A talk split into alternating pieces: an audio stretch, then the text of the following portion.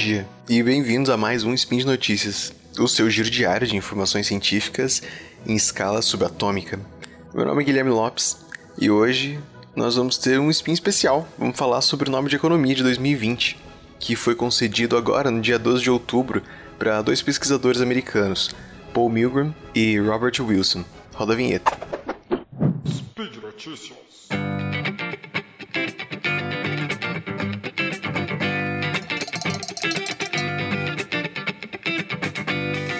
Na divulgação oficial, os vencedores do prêmio, o Paul Milgram e o Robert Wilson, eles são cumprimentados pelos seus trabalhos com leilões e pela criação de novos designs de leilões e pelas consequências positivas desses trabalhos para benefício de compradores, vendedores e de pagadores de impostos ao redor do mundo.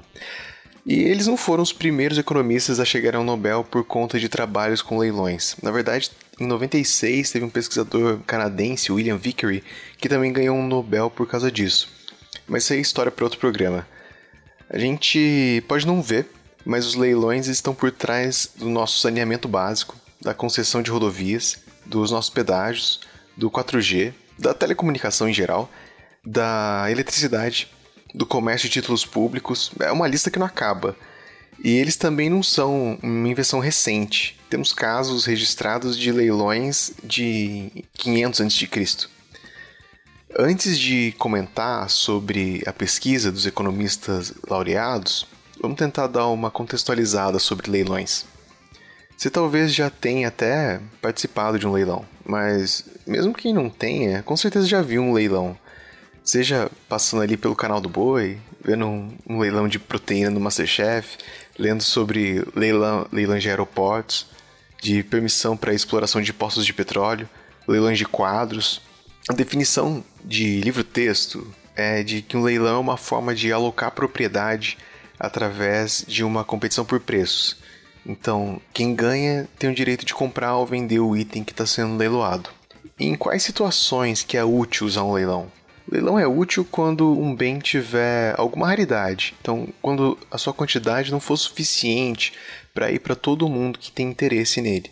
E também quando ninguém sabe ao certo qual que é o preço desse bem.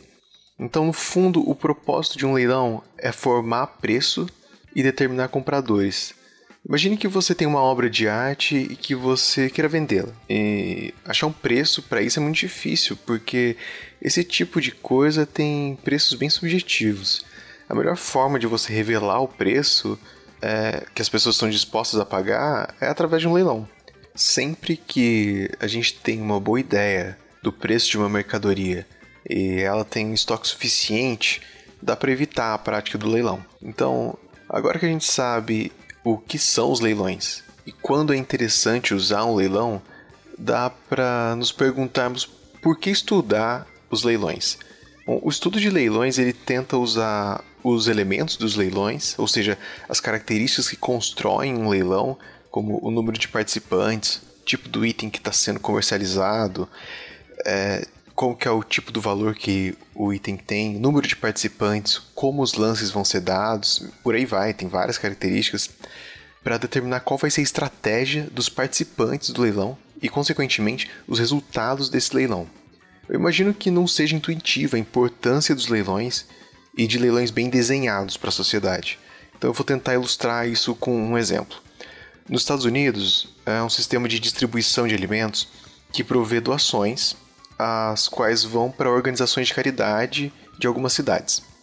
Essa distribuição dos alimentos era feita por filas, então era formada uma fila virtual e as organizações interessadas que estavam ali na frente, na frente da fila, recebiam as remessas e depois elas iam para o final da fila. As organizações de caridade tinham incentivo para receber essas remessas mesmo que o conteúdo não fosse necessário naquele momento, ou que elas não tivessem capacidade de armazenagem, porque era melhor para elas pegar algo, mesmo gerando algum desperdício, do que sair de mãos vazias e esperar até chegar de novo a vez dela na fila. Foi então mudada ali a estrutura desse, dessa distribuição e passaram para a estrutura de leilões. Então, nesse novo sistema, cada instituição tinha uma quantidade de moeda fictícia e caminhões de mantimentos eram leiloados duas vezes por dia. Esse novo sistema ele melhorou tanto a alocação de recursos que, dados os resultados, as próprias doações aumentaram. Eu vou deixar um link aqui para essa história na descrição. A aplicação de leilões ela pode realmente aumentar a eficiência das nossas trocas e melhorar ganhos e até evitar desperdícios, como deu para ver aqui. Então agora vamos falar um pouco mais sobre a teoria dos leilões. Um ponto muito importante da estrutura de um leilão é o tipo de valor que tem o item leiloado. Eu não estou falando se ele é caro se ele é barato. O item ele pode ter o mesmo valor para todos os compradores. O nome disso é valor comum ou ele pode ter valor diferente dependendo do comprador. E esse caso é chamado de valor privado. Pensa assim: quando a gente está leiloando uma obra de arte, por exemplo, qualquer valor que o comprador pague pela obra pode ser válido, porque uma obra de arte ela pode ter um apelo diferente dependendo do, do comprador. Pode ser que eu ame um determinado artista e pague milhões de reais por uma obra dele, mas outras pessoas não tenham tanto interesse e enxerguem um valor diferente na obra. Isso é um exemplo de valor privado. E nesse caso, o resultado do leilão é que o item vai para quem dá os maiores lances e o processo funciona bem assim.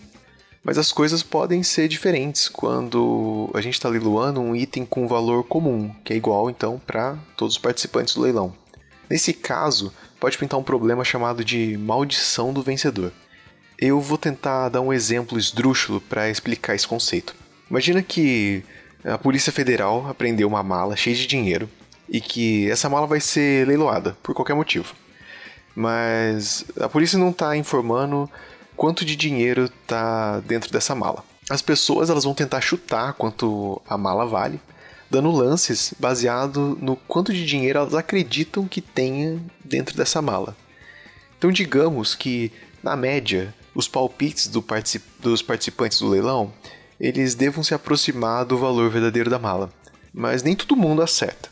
O que acontece é que algumas pessoas dão lances abaixo do valor real da mala e outras pessoas dão lances acima do verdadeiro valor da mala. Como nesse caso, quem vence o leilão é quem dá o maior lance, os vencedores desse tipo de leilão frequentemente saem no prejuízo, porque eles são as pessoas que mais erram para cima as estimativas do verdadeiro valor. Então, dando números para esse exemplo, é como se a mala tivesse, sei lá, um milhão de reais e o vencedor tivesse dado um lance de um milhão e duzentos mil. E parabéns, ele foi vencedor do leilão. Só que ele saiu com prejuízo de 200 mil reais.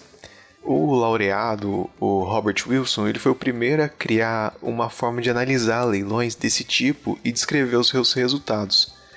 Ele demonstrou que, como as pessoas têm medo de acabar caindo na maldição do vencedor, elas dão lances menores do que elas realmente acham que o produto vale. E isso diminui a arrecadação do leiloeiro.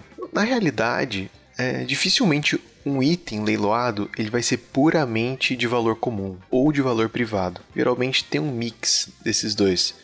Elas ficam no meio de um espectro entre esses dois extremos. Então, por exemplo, num leilão de um campo de petróleo para ser explorado, existe uma parte de valor comum, que é o tamanho do campo e quantos barris ele oferece. E, por outro lado, tem uma parte de valor privado, que são os custos que cada empresa vai ter para fazer a extração desse petróleo. Então, essa realidade, onde os bens têm um pouco de valor comum e um pouco de valor privado, na verdade é bem difícil de ser analisada. E ela só pode ser realmente explicada pelo outro laureado, o Paul Milgram. E acontece que esses autores eles também criaram novos tipos de leilões, que foram aplicados a concessões de radiofrequências. Antes do modelo atual, os Estados Unidos concediam licenças de frequências aleatoriamente entre as empresas interessadas, e um sistema que gerava um mercado secundário de revenda de frequências, e não gerava arrecadação para o governo e nem bons resultados para a população que é quem, em última instância, arca com os déficits públicos. Nessas concessões, as empresas poderiam até receber frequências com áreas de cobertura em regiões totalmente diferentes do país. Os autores laureados criaram um tipo novo de leilão, específico para esse caso, garantindo que as empresas pudessem se concentrar nas regiões que fossem de seu interesse e gerando arrecadação para o governo. Quando o leilão ele foi posto em prática em 94, o governo americano foi capaz de arrecadar mais de 600 milhões de dólares. E em 20 anos, Esse modelo de leilão, que foi adotado depois disso ao redor de todo mundo, gerou mais de 200 bilhões de dólares em arrecadações, que, em última instância, novamente, são um benefício para a sociedade pagadora de impostos. E essa é uma visão geral sobre leilões e sobre as contribuições desses pesquisadores. E eu incentivo você a dar uma lida nos textos que acompanham a publicação do anúncio do Nobel no site oficial. É um bom lugar para começar a ler sobre esse assunto, se você tiver interesse. E bem, por hoje é só. Eu lembro que todos os links comentados estão aqui no post. E se você tiver ficado interessado ou for um conhecedor desse assunto, venha participar aqui da discussão com a gente. Deixa lá o seu comentário, seu elogio, sua crítica, declaração de amor ou seu meme preferido. Eu lembro ainda que esse podcast só é possível acontecer por conta do seu apoio no patronato do SciCast, tanto no Patreon quanto no Padrim. Um grande abraço e até amanhã.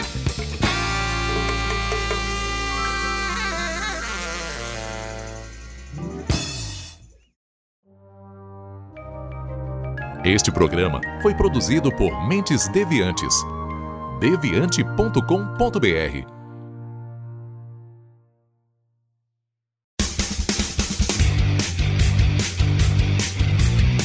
Cortes, edição de podcast.